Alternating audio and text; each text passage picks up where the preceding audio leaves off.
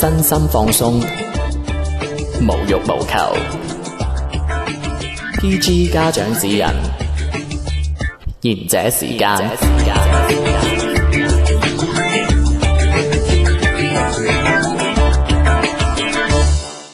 各位聽眾朋友，你哋好，歡迎大家收聽賢者時間。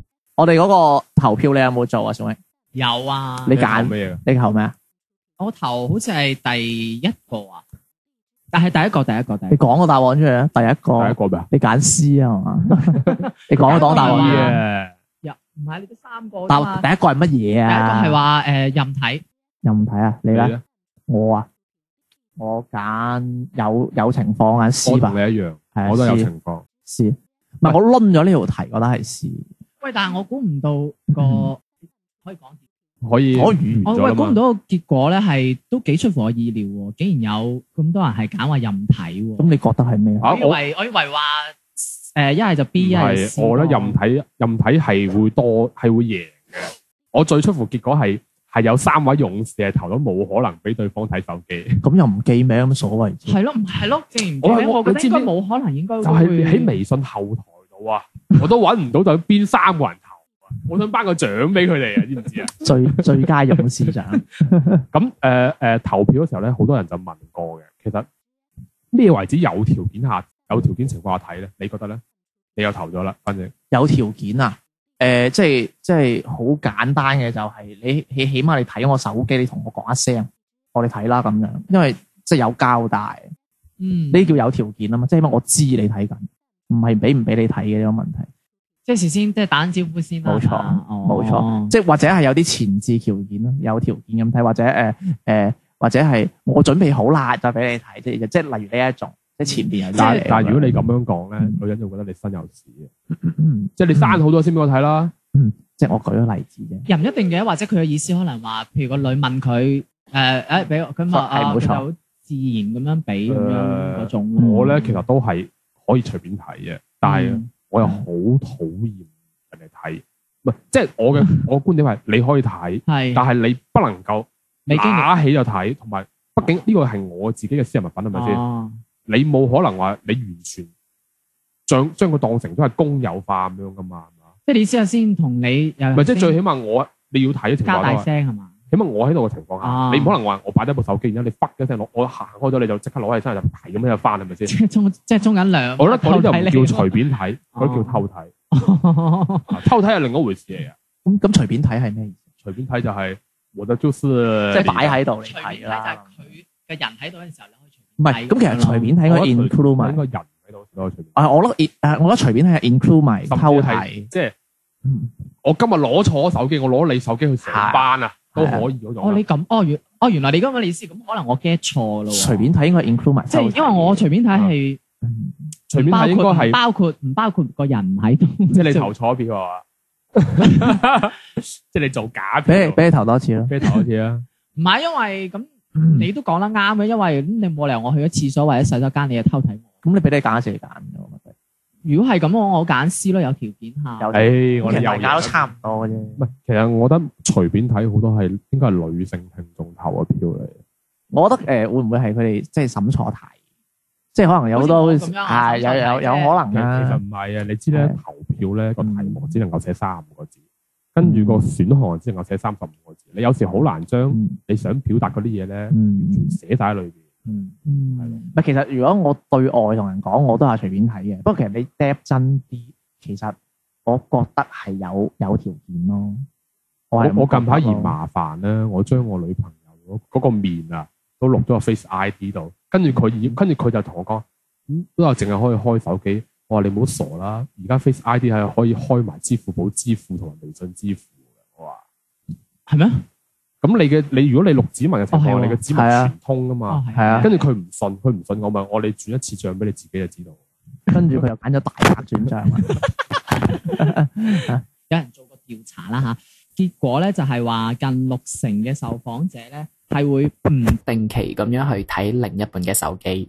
咁即係話我哋三條友虛偽，啊，唔係，如果按咁講咧，我有時會睇我女朋友個朋友圈嘅，即係我想睇嗯下，睇睇有冇靚女先。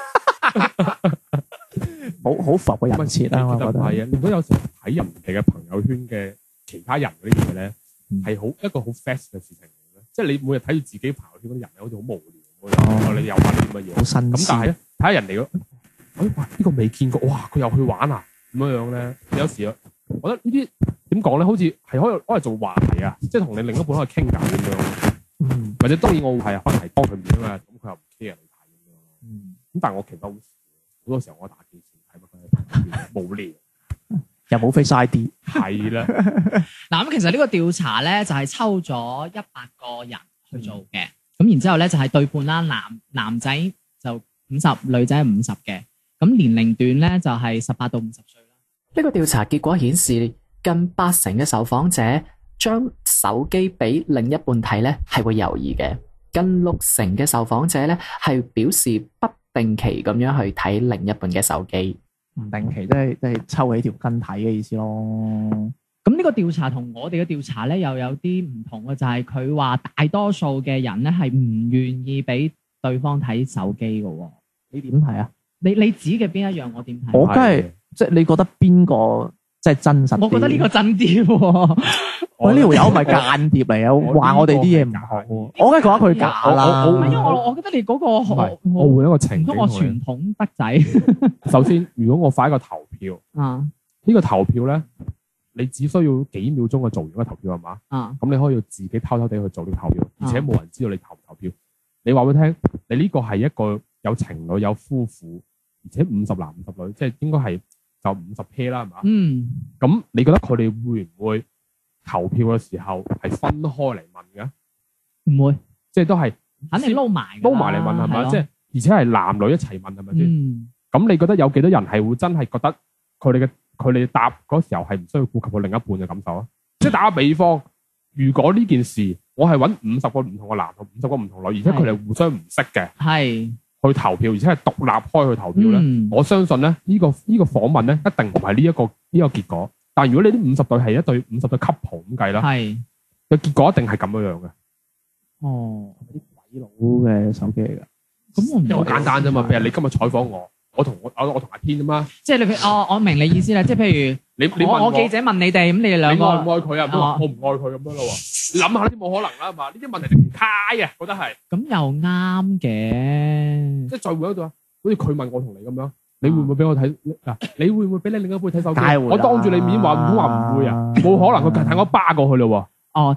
咁即係其實佢呢一個就等於有個即係個個前置條件有啲唔係好清楚啦，係咪啊？如果咁講話，因為我哋都唔知道究竟佢係咪真係問五十個 couple，定還是真係分喎。記開？者針對夫妻和情侶啊嘛，嗯，咁即係呢五十對肯定係共通噶啦。你只能我話如果呢一個調查一定要好準確咧，你就係揾五十個男人結咗婚或者有女朋友嘅，揾五十個女人結咗婚有女朋友，但係係唔識嗰另外嗰五十個馬佬或者唔識馬婆嘅。嗯再去分開嚟做訪問，嗯咁樣先會準確。咁即係所以我哋嗰個調查就相對有咁樣嘅，我我講翻啦，咁就係我哋發咗一個投票，咁誒得閒可以誒掃掃二維碼啦，關我哋公關注我哋公眾號嘅。咁嗰個投票咧就係話你會唔會睇你另外一半嘅手機係呢咪個？上晝完咗呢個投票，啊，咁人問係個投票乜嘢啊嘛？唉自己睇翻公眾號啦，又唔係冇啊，關唔注好。意思， 爸爸，啊阿爺咁講我冇計啊。OK，咁跟住就到呢個小誒講 solo 環節咯。都係講翻手機啦嚇、其實後尾就都睇到有篇算唔算有篇咧嚇、一個網友啦，嗯女網友啦，叫 Lily 啦，我哋 L 小姐，叫笑到咁噶。我唔哇我想埋你個 Lily 係點樣嘔出嚟？佢呢度人哋就 叫 Lily 啊嘛，大概內容就係話二十五歲嘅 Lily 同男朋友係大學嘅同學，五畢咗業之後啦，大家都留喺同一個城市，但係唔同嘅地方去上班嘅。但係男朋友喺工作之後呢，誒、從嚟冇公佈過自己有女朋友呢個事實嘅。同埋男朋友有一個習慣啦，每一次微信傾完偈之後呢，都會直接刪除咗嗰個對話框嘅。喺或者喺朋友圈當中亦都冇發佢哋之間嘅親密 照。可能佢係做間諜嘅。好嘢哦！喂，你你你以 前有冇睇台灣綜藝節目？ 朝偉啊，唔係唔係，唉，你真係菜。誒，陳慧敏啊，哦，嗰、個嗰、個鞋抽嗰條友。係啊，佢話佢以前有個女朋友咧，好神秘，成日揾唔到人嘅。後來咧，後來分手時同佢講，佢係做間諜㗎。 跟住俾人哋講咗好耐，話佢有個間諜前女友，跟住佢上親節目講，對我有前女友是做間諜啦。佢節目效果嚟㗎咋吧？唔係，佢佢佢嗰時信㗎，好好笑啊！不過估唔到係有人真係信喎 啊！其實我都係你女朋友做間諜，你信唔信？信我哋講到到咩黑。嗱，你冇亂咁講嘢，我哋講一一陣間我哋 突然講，間嬲啊！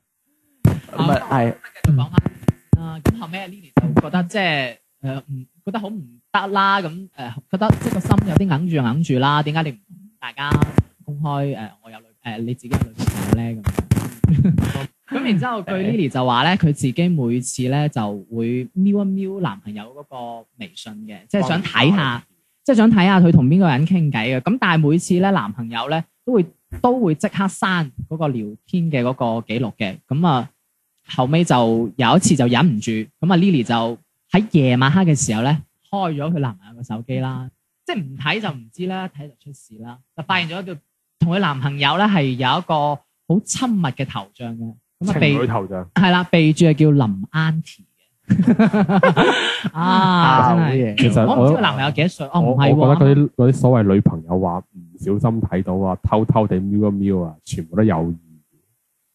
擺入去咯，唔喐咯。唔係因為嗱，我喺度剔，我我喺門口蹭一蹭啊 嘛。係，其實我喺度剔翻就係阿 Lily 會第會開佢男朋友手機睇，就係因為之前嘅呢一啲一一系列嘅行為，嗯女性嘅呢一個誒、嗯，呃小宇宙啦，就就會爆發㗎啦嘛。又反偵緝學啦，啊，咁啊，跟住後尾就發現咗呢一個誒男朋友同呢一個林 Auntie 嘅呢一個秘密啦。咁然之後，佢自己已經覺得好唔妥㗎啦。將呢啲電話名改咗佢，我覺得呢啲呢啲招式已經好舊噶低啦。端啊，直情。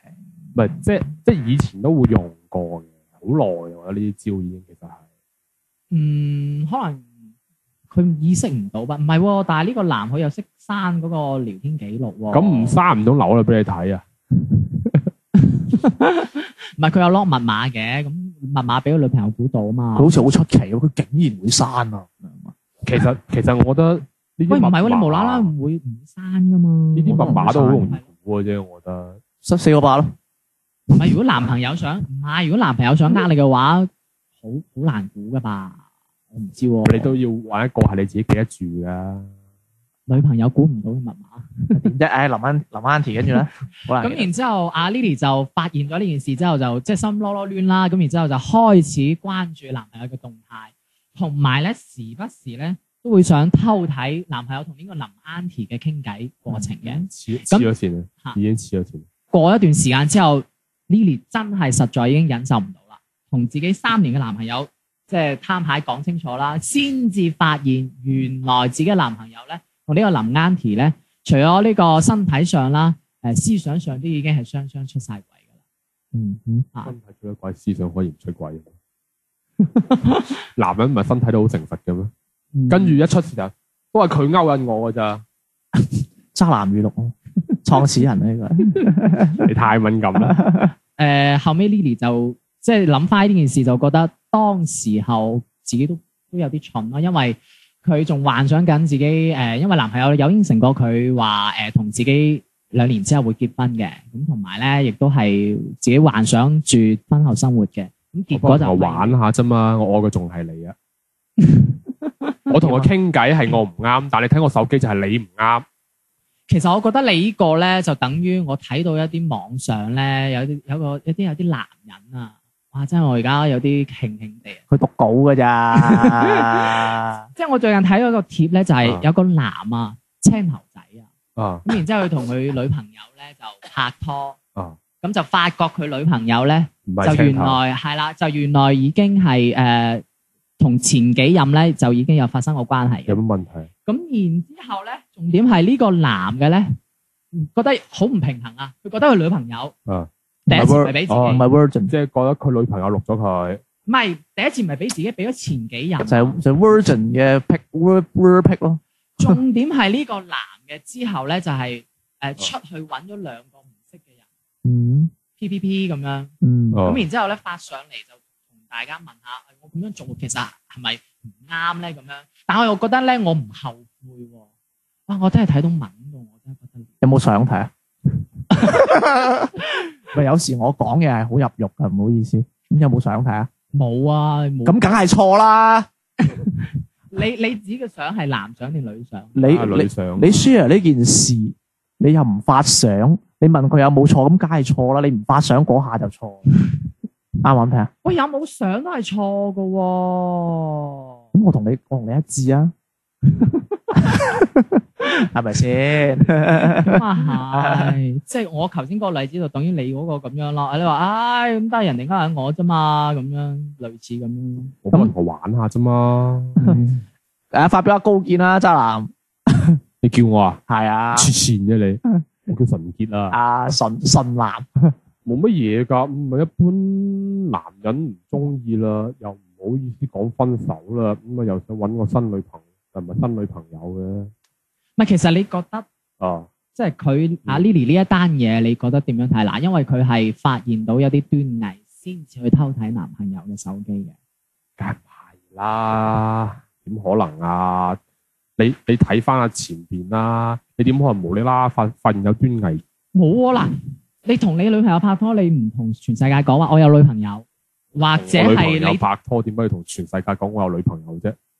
咁，你都肯定會同朋友之間會講吧？咁我同朋友之收收埋間埋講。咪得咯，咁講咪咪係咯講咯，講咗啫嘛，咁佢可能 Lily 呢個就係可能連朋友都冇講到嘅喎，同埋就係佢連朋咁友少字你都知道。咁咁，同埋佢連呢、個即係大家發嗰個聊天啊嗰啲都即刻刪咗喎，唔使咁搞到咁神秘嗯咁如吧。果我而家用緊十六 G 手機冇內存，咁係要刪㗎。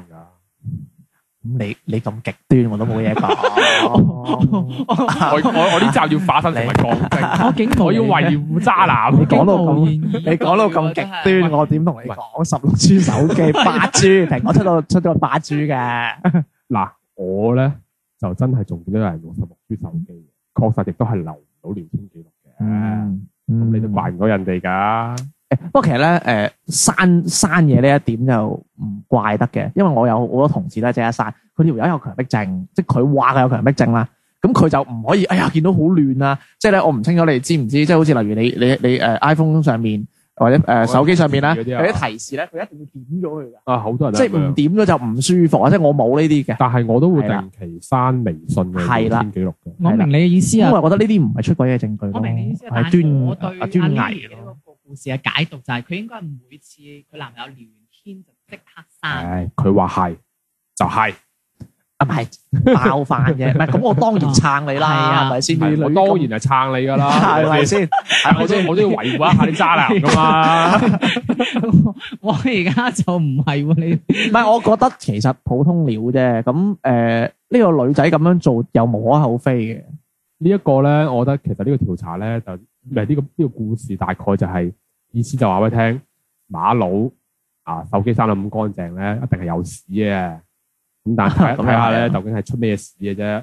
咁同埋就係你唔好以為可能係佢誒，即係通訊錄裏邊冇一啲嗯咩咩杜鹃啊、牡丹呢啲人咧，就以為冇事。可能嗰啲林亞依啊、陳大強啊、喪彪啊，可能全部都係靚女嚟嘅。售賣佬啊，係啦，所以當你男朋友電話裏面出現啲好奇怪嘅名，即係譬如咩快遞佬啊、外賣佬呢啲之類咧，你要小心啲啦。哦，即係而家啊開始揾代詞啦。係啦，唔係誒，啊我嗯啲人我我再我再我再誒，即係誒呃補充翻誒純潔講嘅一個嘢，即係唔係即係唔止咁嘅，即係好似例如話呃誒，唔係話佢即刻刪就有問題嘅，即係可能要結合翻呢個人個性格嘅，即係好似我啱咁樣講誒，可能。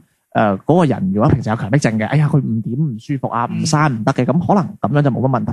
咁好似有啲馬佬好似我咁咧咧啡啡嘅，係嘛？平時底褲都唔點，你都唔 OK 喺朋友圈發你條女啊，我唔發㗎，我都唔發。我就帶俾朋友睇咯。即係所以即係你哋知識我嘅人就知道我有女朋友咯，係咯。係係咯，啊，我我都唔發。唔係因因女朋友因為我我微信太工作關係啦，所以我係唔會喺微信發。我連自己都唔發嘅。唔係，但我而家你知嘅我而家可咁能啊會係喺微博發咯，嗯因為微博嗯唔會有陌生人喺度㗎嘛。而家但係你哋基起碼係自己朋友都知，你哋有女朋友。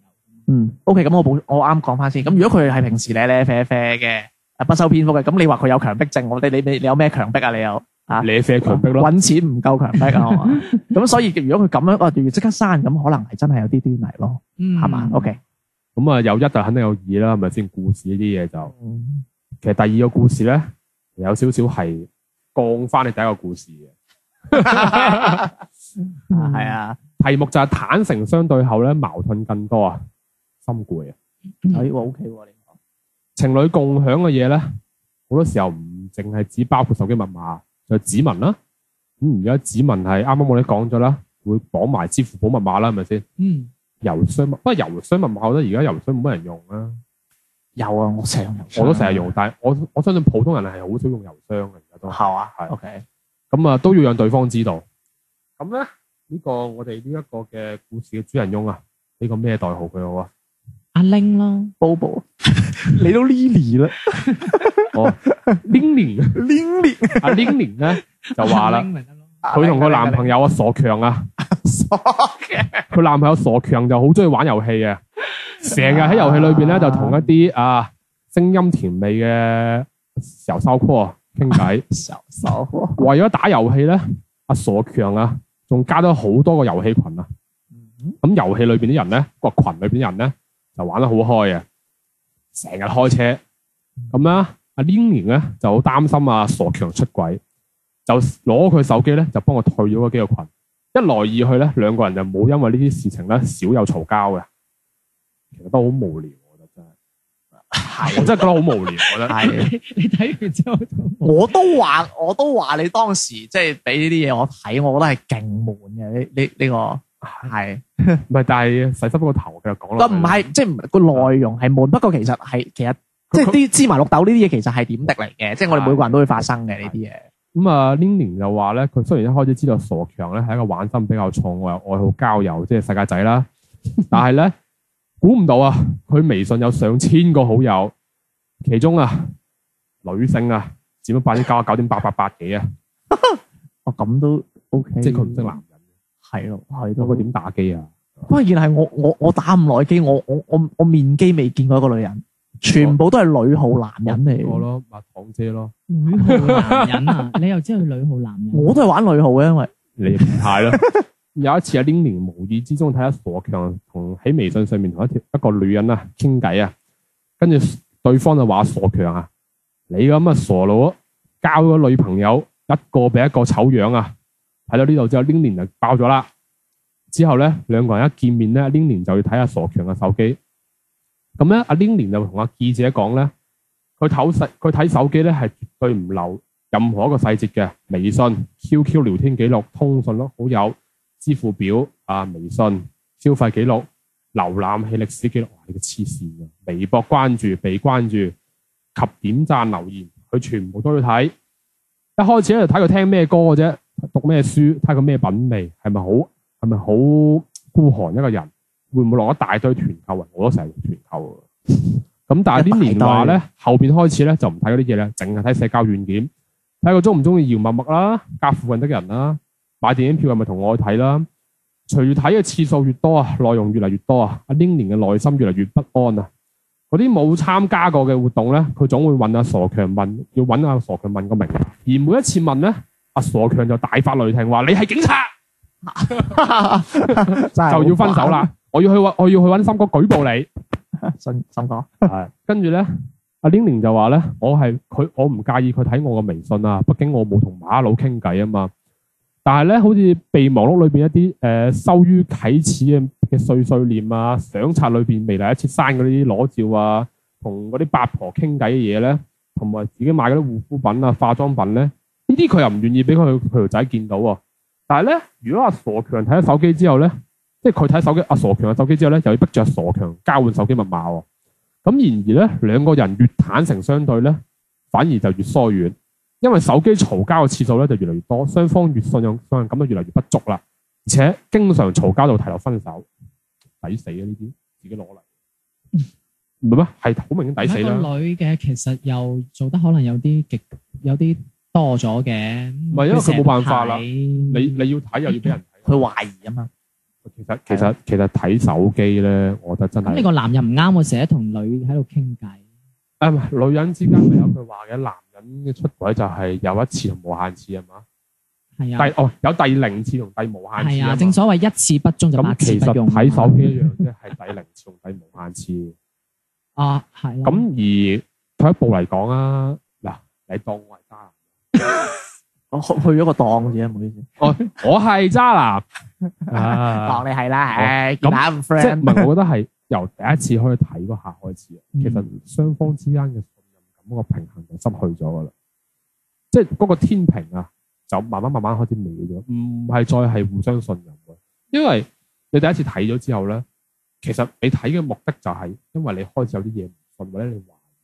系啊，咁你開始懷疑同唔信，係因為你覺得有啲嘢啊嘛。嗯，咁 OK，而你睇咗之後，如果你覺得你冇發現嘢，你一定唔會係覺得你男朋友冇事或者你女朋友冇事，只不過、嗯哦你叻啊，今次俾你走到過咗骨，嗯係咪先？即系仍然揾唔到嗰個結果。當佢有就啲嗯只會係下一次覺得更加有嘢嘅時候，更加更加就 push 咗佢第一次嘅行動係啱嘅，只不過係發現到你有嘢，而家我繼續偷睇落去啫嘛。嗯，嗯咁其實感情之間嘅基礎咪就信任咧？好似嗯好似玩嗰啲層層疊咁啫嘛，我下下都掹你最下邊嗰個喎，你點可能唔冧啫？但係如果你對方俾唔到一個好十足嘅信心嘅話，又好難令到人懷疑嘅喎。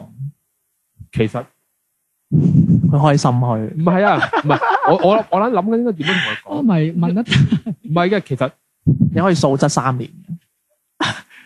咁咁，你話咩就咩咯？唔係我我我又唔會講呢個，個。我又唔會講咁嘅嘢。即係你咁樣講咧，喺女性角度嚟講係冇錯嘅。係咁但係誒、呃我哋換一個角度去睇啊，嗯即係我哋係馬佬係咪先嗯？咁有啲嘢係我哋有時候覺得，我覺得係我哋俾咗你嘅，只不過可能係對方覺得唔夠，咁但係我哋可能唔知道究竟係夠與唔夠嘅點喺邊度㗎嘛，嗯，咁所以你咪要俾女性覺得我俾夠你咗你。所以就要俾你睇手機啦。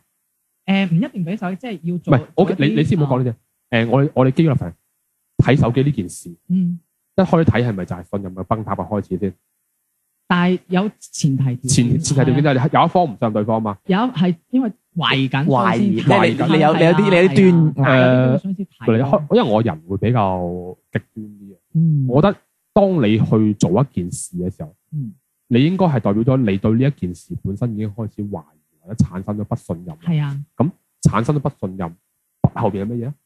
不不不，後邊係係不要啊唔，係產生咗不信任啊嘛，咁產生咗不不後邊嗰、個嗰個字係乜嘢咧？係信任啊嘛，信任信任啊感情嘅基礎啊嘛，咁你產生咗不信任，即係你咪都話層層疊掹得最下邊嗰個啦，係係咪先？咁你係因為唔信任，你先可以睇人手機嘅啫嘛。嗯咁我覺得你由睇手機開嗰刻開始，你無論係你，我就想你想係發現到嘢啊，定係發現唔到嘢啊？ 哇！呢個哲學嘢嗱，我你講。你發現到嘢，一係就分手，一係就逼佢承認有問題，然之後一係逼佢分手，一係逼佢認錯。嗯發現唔到嘢咧，一係你選擇信佢，嗯但係你可能心裏邊有條刺；嗯一係咧你選擇唔信佢，覺得你係生咗嘢，心裏邊嗰條刺就唔係唔係魚骨咁大，係鯊魚骨咁大條。嗯咁以後會 keep 住睇落去。凡係只要你攞起呢個手機睇咗第一眼之後咧，你哋之間嘅信任就已經開始崩噶啦。咁如果我唔睇，就啊就一直都有條刺。嗱，如果你唔睇咧，呢件事就變咗另外一個另外一句話啦。薛定谔嘅貓，你咪想講呢一個？唔係，我想講嘅就係、因為我如果你冇嘢嘅話，你做乜唔可以俾我睇啊？嗯係咪先？嗯如果你平時做得好嘅話，我使乜睇你手機啊？嗯我就係覺得你有嘢，我所以先要睇你手機。你唔俾我睇手機，有你你有嘢；你俾我睇手機冇嘢，就代表你有嘢。你俾我你生都唔俾我睇啫嘛。嗯哼，其實點樣講都係錯噶啦。即係當你開開始要去到呢一步嘅時候，你點樣講都係錯噶啦。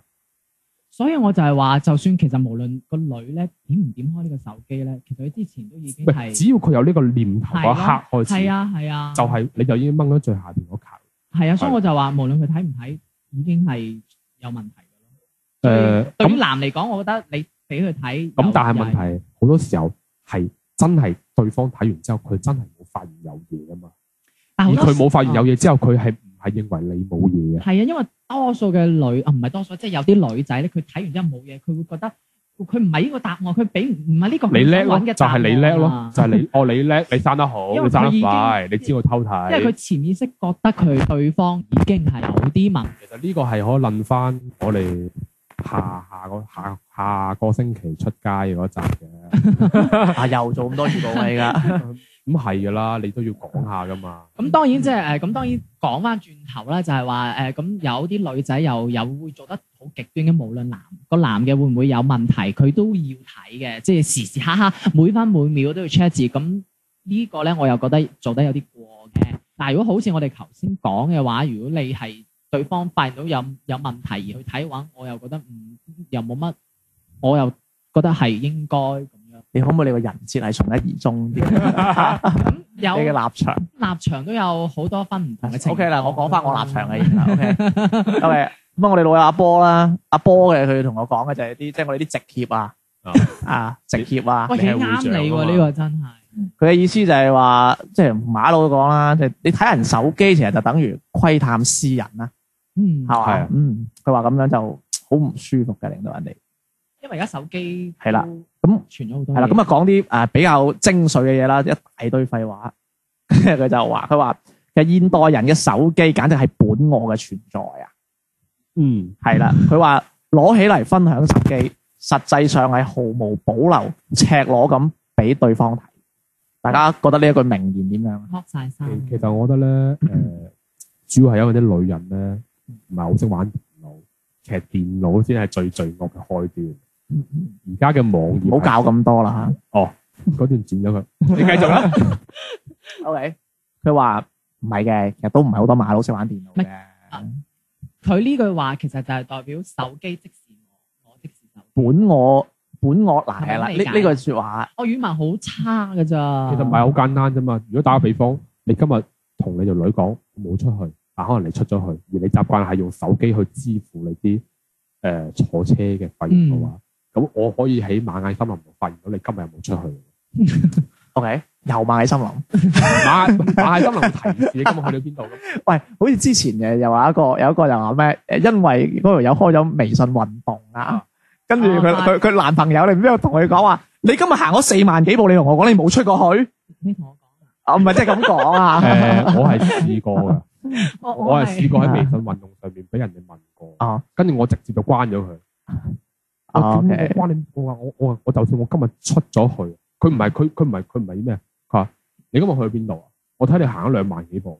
嗯，我話我我今日出去同人哋打機咯，打機要行兩萬幾步嘅咩？你問佢，你知咩叫搖步器啊？咁咪我跟住就話我哋想點 啊？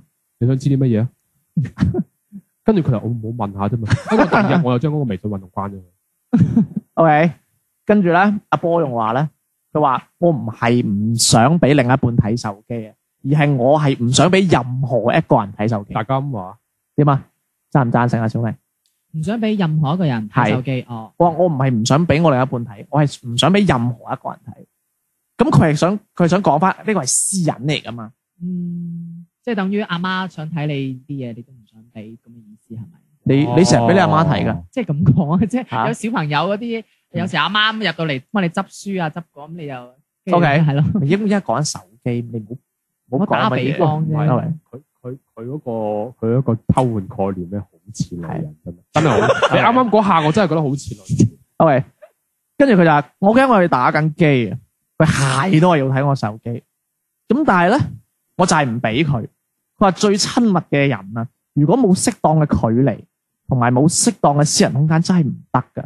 嗰次我老婆啊，就因為咁樣，咁啊翻咗外母屋企住，住咗成成個禮拜冇翻嚟，跟住我最尾買一個包先氹翻佢，咁就係一個留言嚟嗯，嘅。咁啊點睇啊？即係對於直協嘅呢個言論。誒即係佢佢係佢係好着重覺得手機係一個私隱，唔係話我唔俾我老婆睇，係我直情我一連一個人我都唔想睇。哦我好因為耐之一個前係呢私隱嚟。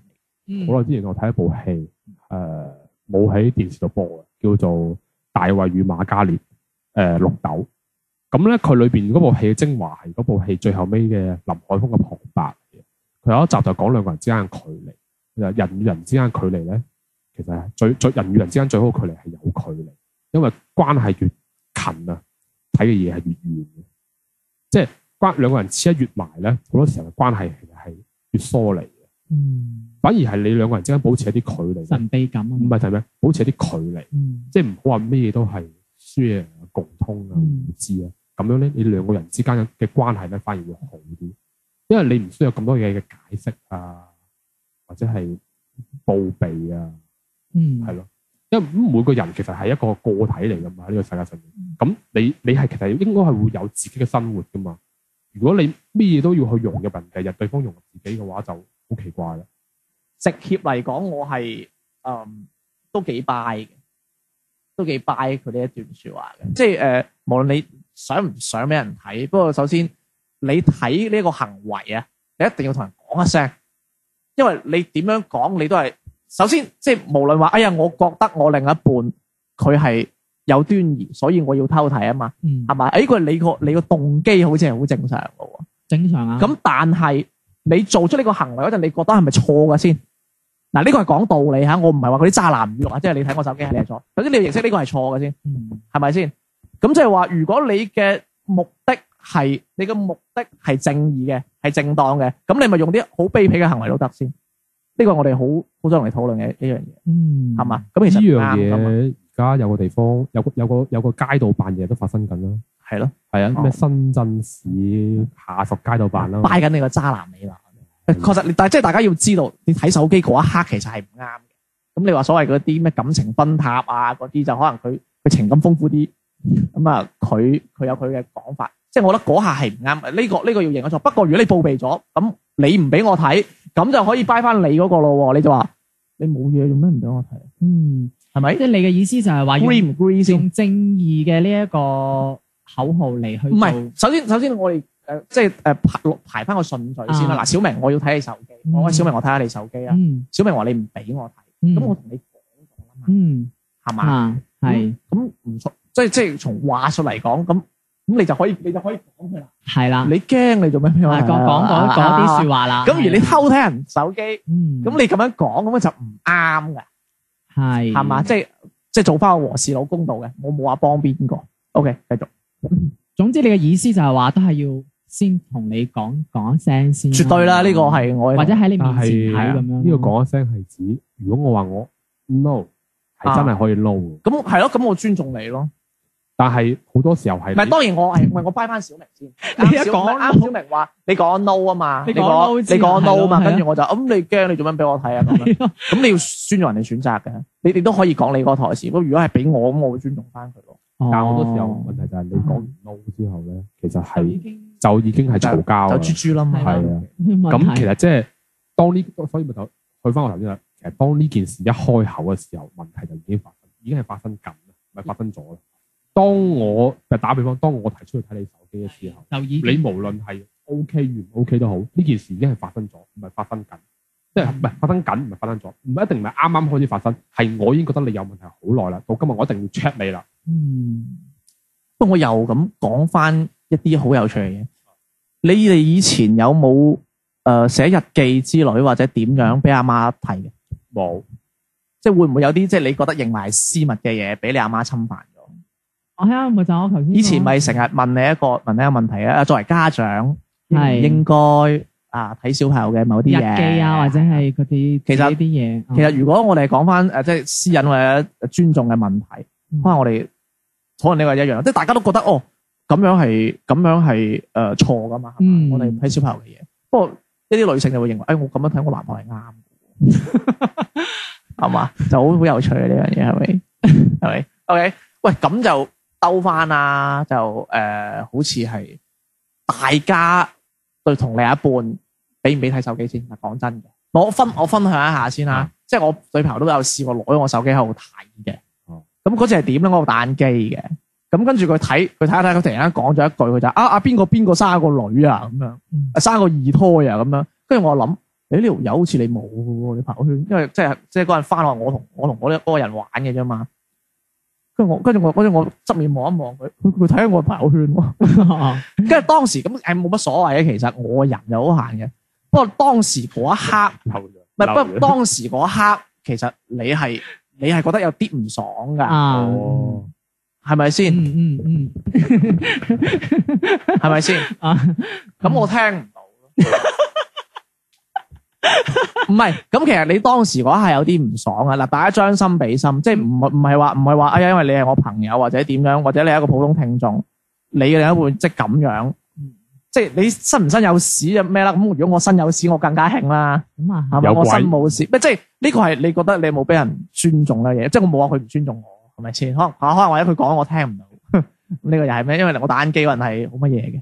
我奉勸好多男性啦，而家智能手機越嚟越發達嘅情況下啦，诶、你要做壞事嘅時候咧，記得記得係做得徹底啲，即係你你記得係刪晒你哋嗰啲記錄，犯罪記錄啊任何記錄都係，同埋最好最好最好，你做所有嘢嘅時候，你都用 cash 去找數。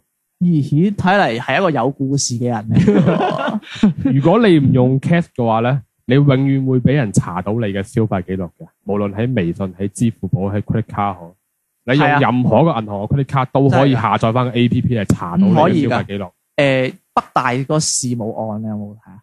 就係反正甚至係你要睇淘寶幫人嚟買嘢、買電影票都好，如無意外去到電影院現場買，用 cash 買，用 cash 係最安全嘅。嗯但當然，你嘅 cap 會唔會喺銀行裏邊留低呢個提款記錄咧，又係另外一回事啦。如果當你嘅女朋友，借借住錢先。當你嘅女朋友係要咁無孔不入咁去查你嘅時候咧，咁你最好係諗定辦法，可以每個月有地方有 cash 俾你自己攞出嚟，又唔俾人查到嘅。小金庫，誒反正我自己以前係係真係因為一零年啊，啱啱好係蘋果第四代係嘛？嗰時係一零一零。三 GS 啦， anyway 啦，啱啱出第四代嘅時候嗯，我我嗰時候咧，我係第一次接觸智能手機，係啊，係因為我嗰時個女朋友，我我嗰時仲係用緊嗰種誒 Nokia 嗰種咧，咁嗯你知 Nokia 塞班嗰時候好似係上誒哦上到嘅，但我嗰時候咧，我自己嗰部手機係唔係智能手機嚟嘅，嗯咁我諗住，因為我上班好無聊，咁我就嗰時揾嗰時個女朋友借一部好普通嘅塞班系統，可以上微博嘅啫，淨係攞嚟上微博睇嘢，因為上班都唔嗯嗯咁我最記得有一日咧，我老豆就買咗啱啱買咗四 iPhone 四，咁啊又買咗部俾我，咁我媽就啊你要唔用啊？我而家攞過嚟俾你啦。咁我攞之後咧，咁我嗰個女朋友就用，哦你有新手機啦係嘛？我話係啊，咁即係你唔使用我部舊手機啦。嗯我話咁啊咁你咁講係嘅，咁啊咁你俾翻部舊手機我啦。嗯，咁我冇諗乜嘢我就俾翻佢咯，我都仲冇諗咩啊仲喺度玩緊玩緊新手機。哎呀哇咦我嗰時話唔咁大使過癮者啊！咁大個屏幕嘅手機真係好用嘅 嗰種話，哇呢、個哇呢、個刷微博快到不得了咁咁樣，跟住一落班之後咧，嗰條女個面色就唔同啦，就唔對路啦。跟住點樣問佢咧？唔知跟住佢跟住後來諗諗，好後佢諗啊，即係等於係你部手機俾翻佢，佢攞翻張卡就咩都冇刪到。嗯你嘅微博掛住喺嗰度啦，你嘅 QQ 掛住喺嗰度啦，你嘅因為嗰時同阿 QQ 咪有微信㗎嘛。嗯你嘅短信記錄喺嗰度啦，嗯就已經夠啦，嗯，俾你睇晒啦俾，佢睇晒啦。嗯，咁唉，講落啊四個字啊，罪有應 得。係咁咁呢位接落去啊，係呢呢呢位罪犯入到去之後就好好鬼個我自身 啦，我再追問 落去，暗中觀察即。係即係，其實誒咁嗰時係嗰時係確實係後生， 年少無知年，少無知係啦，唔係其實係係你疏忽咗，係我疏忽咗，唔係嗰時都後生，唔知即係其實其實係啱啱，即係特別係由舊手機啊，即係由普通舊手機嗯換成智能手機嘅時候咧，你係冇估到呢啲嘢啊，係一定要係散啦。咁你真係菜喎，唔講笑。估啊一零年嗰時我得十幾歲，你想我點啊？十 幾歲又夾講啊！你 又一零年我十幾歲有問題。打打打打打打十幾六蚊咯。我幾歲咋？唔做啦，唔做啦。喂，佢佢佢借完之後，佢仲喺度，佢仲喺度拗扁嘴啊咗，佢仲拗咗一扁個好好好可愛嘅樣啊！真係，我真係想打呢集佢。係我最後一集出現，唔做啦唔做啦。 O K 啦，咁跟住 anyway 啦，都嗯喂，即係其實我哋誒，即係我哋嘅，我哋其實我哋我發現咧，我哋有時都站喺女性嘅角度啦，咁有時又會站啊，喺我男覺得你哋係站我我哋有時會站翻喺男性嘅角度嗯嘅，咁即係其實大家即係我都清楚，即係唔係話好俾自己女朋友知啦，即係保護好自己嘅私隱都好有必要噶嘛，因為依家好多公司啊點樣都好想獲取你嘅信息，係嘛？間諜啊嘛係嘛？。係啊係啊 係啊，啊嗱，即呢係咁講嘅，我覺得男人咧就一定要俾到自信心俾女性㗎啦。如果你俾唔到對對方嘅話咧，安全感係啊啊安全 自信心係自己俾自己啊，安全感。最後都要 diss 下你真係。à, 咁啊，誒，無論點都好啦，係偷睇手機咧。如果你唔係對方面前睇嘅我話咧，奉我勸一句都啦，啊，我都唔係咁贊成立嘅。馬佬啦，啊拍拖啦，從一而終啲啦，唔好搞咁多，唔好搞咁多嘢，真係唔係講笑。喺佢嘅嘴入邊講出嚟真係，好唔掂啊嘛，係啦。你做咩真嘢啊？係咁唉喂，啊我奉勸大家對感情認真啲啊！啱嘅，正能量嗯我人好認真，我以前你識我嗰時，我咪唔係叫呢個名啊，嗱咁樣啦你點解，改呢個係名，啦，咁就因為我人好認真啦，開係始。啦嗱，想繼續關注翻我哋純潔有幾認真咧，就即刻掃描我哋嘅二維碼，係啊啊或者係關注我哋公信微 公眾微信號嚇，搜索賢者時間粵語節目嘅。係啦，關注咗咧就可以睇下，可能可以睇下純潔個手機個噃。哦係啦，啊之外仲可以睇到我哋最新 我哋嘅公眾號所有嘢都係我寫噶啦，咁咪係咯，咪你嘅手機 咯，係啊，所有嘢都係我寫公眾號裏邊啲嘢。嗯同埋可以收聽到我哋最新嘅節目內容。相處耐咗，我哋嘅角色好似調轉咗咁。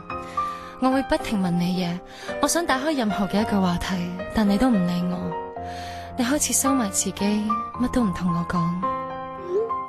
對唔住，喺嗰段時間，因為好多嘢令到我唔開心，而我亦都唔知點同你解釋。我好想好想幫你，但係你冇俾機會我，因為我睇到你對住我嘅時候，你已經開始冇表情。到後來，我肯同你講翻多啲嘢嘅時候，亦都係你決定離開我嘅時候。誰於每晚看網心心眼與頌讚，誰的兩眼已換上痛哭跟悲嘆，給我傷心撕裂無期盼，溝通的詩意此際正在生。相戀時你共我相戀時，手機中數百句我願意。黃色小臉牽着吻，尖巧的細心，卡通標誌建立着信心。分手時愛亦變得虛擬，慰問多敷衍了事。慢慢你嘅 WhatsApp 裏面開始出現翻好多好多嘅文字，但你寫嘅嘢話俾我聽，你已經唔係以前嘅你。所以你就求其覆我，再做鬼臉送與某個人，但情感怎麼都不稱心。其實我淨係用一個 emoji 去覆你，你可能會覺得我喺度敷衍或者報復緊，其實我唔係，我只係希望用一個小小嘅 emoji 去提醒翻大家我哋以前係點樣。嗰一刻嘅你，嗰、個表情，先至係我最深愛嗰個人。多虛擬，這段愛多虛擬，習慣用畫面去表示。你合手祝福之時，如和眼終於告知，相戀再不可以。